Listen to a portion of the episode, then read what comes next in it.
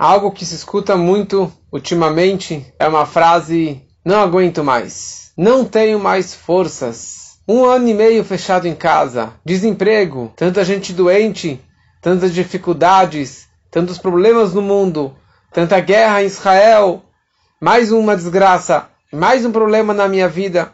Eu não aguento mais. Não tenho mais força de lidar com todos esses problemas.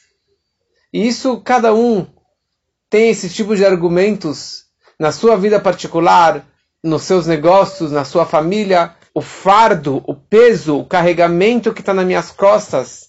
A minha responsabilidade é enorme e eu não aguento mais. Eu prefiro chutar tudo isso, largar tudo isso do que seguir essa vida em frente. Aliás, um conhecido nosso se suicidou semana passada. Uma desgraça que não tem igual. Uma dor. Com certeza ele estava sofrendo muito. Com certeza ele estava muito deprê, de tanta dor e amargura que ele estava passando.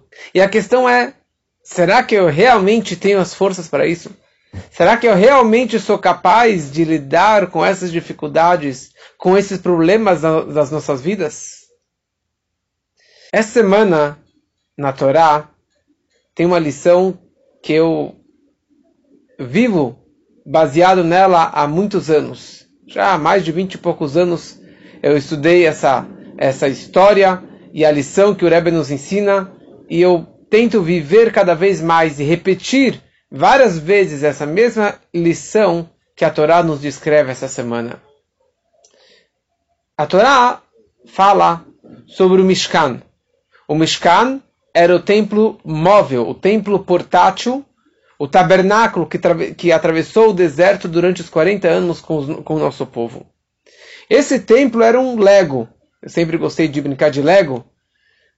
E era um Lego. Eles montavam e desmontavam, montavam e desmontavam 41 vezes, 42 vezes durante a, os 40 anos no deserto. Só que não era um Lego de uma caixinha. Era um Lego enorme. Era uma, era uma construção de toneladas e toneladas. Porque o templo era formado de madeira, de acácia.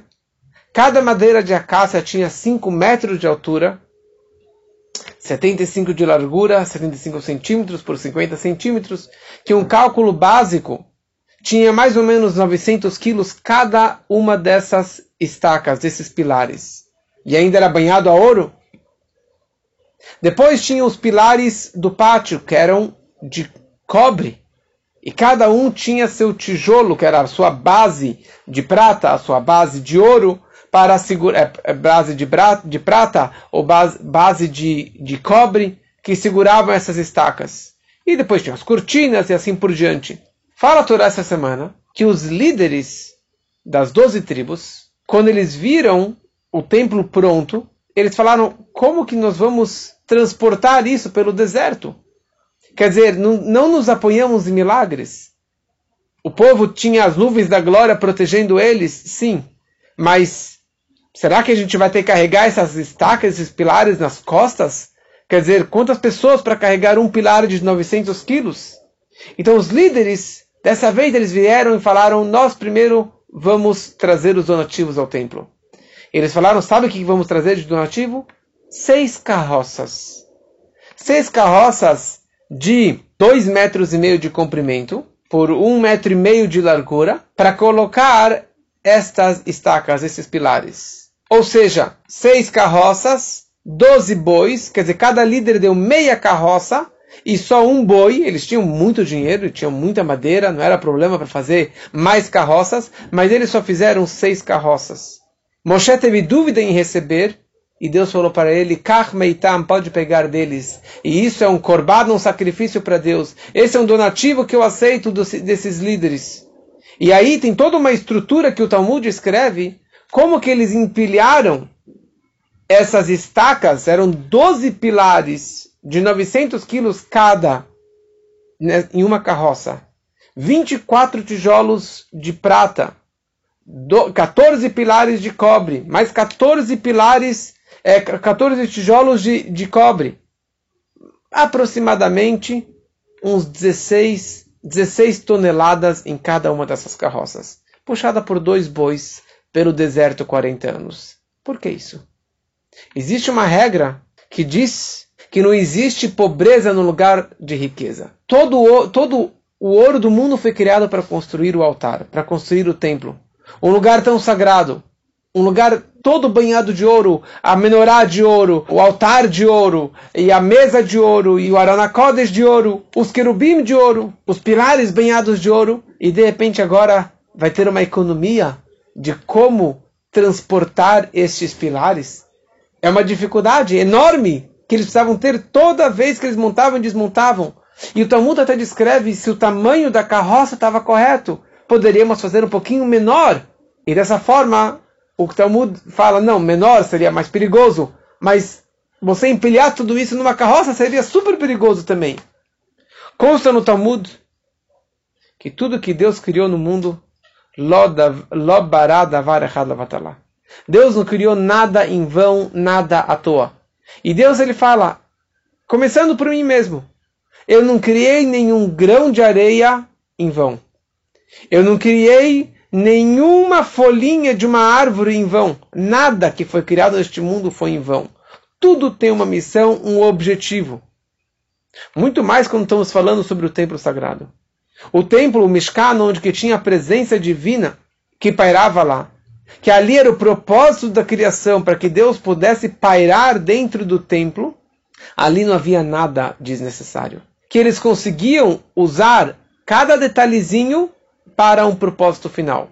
Por isso que na única vez na história que trouxeram tantos donativos para o templo, que quando começou a, a, ter a mais do que eles precisavam, Moshe falou, chega de donativos, não precisamos mais de tzedakah. Por quê? Porque tinha a mais do que eles precisavam não existia vírgula. Todos os pesos eram, eram redondos no templo. Era tudo perfeito. Incluindo também as carroças. Se as carroças eram capazes de suportar 16 toneladas, então se você colocasse mais uma carroça e colocasse nela só 12 toneladas, esta carroça e este boi e esta madeira não estaria cumprindo a sua missão que ela foi criada para carregar o templo sagrado. Mesma coisa na nossa vida. Todo o peso, o fardo, o carregamento que Deus coloca na nossa vida, as dificuldades que possamos passar, os problemas que possamos passar, se você está passando por isso é porque você tem a força de lidar. Você tem a energia e você tem a capacidade de lidar com isso. E se você não passa, você não está cumprindo a sua missão. Você não está cumprindo a sua obrigação. Porque Deus não sobrecarrega o homem mais do que ele é capaz de suportar. Se Deus colocou esse fardo nas suas costas é porque você tem a capacidade. E mais do que a capacidade, esta é a sua missão de lidar com essa dificuldade, com este peso, com essa vida. Cada pessoa tem a força. Por isso que o Rebbe foi sempre contra o conceito da aposentadoria. Porque nós temos que trabalhar até o último dia de vida. Nós estamos aqui, nós somos trabalhadores. Nós estamos aqui a trabalhar numa missão e que possamos realmente levar essa lição para a nossa vida. Usarmos todos os nossos dons, capacidades, forças, principalmente para fazer um santuário para Deus aqui embaixo, fazer um lugar mais sagrado, fazer deste mundo um lugar mais digno, mais justo e mais sagrado para trazer a vinda do Mashiach que seja muito em breve, se Deus quiser. Shabbat Shalom.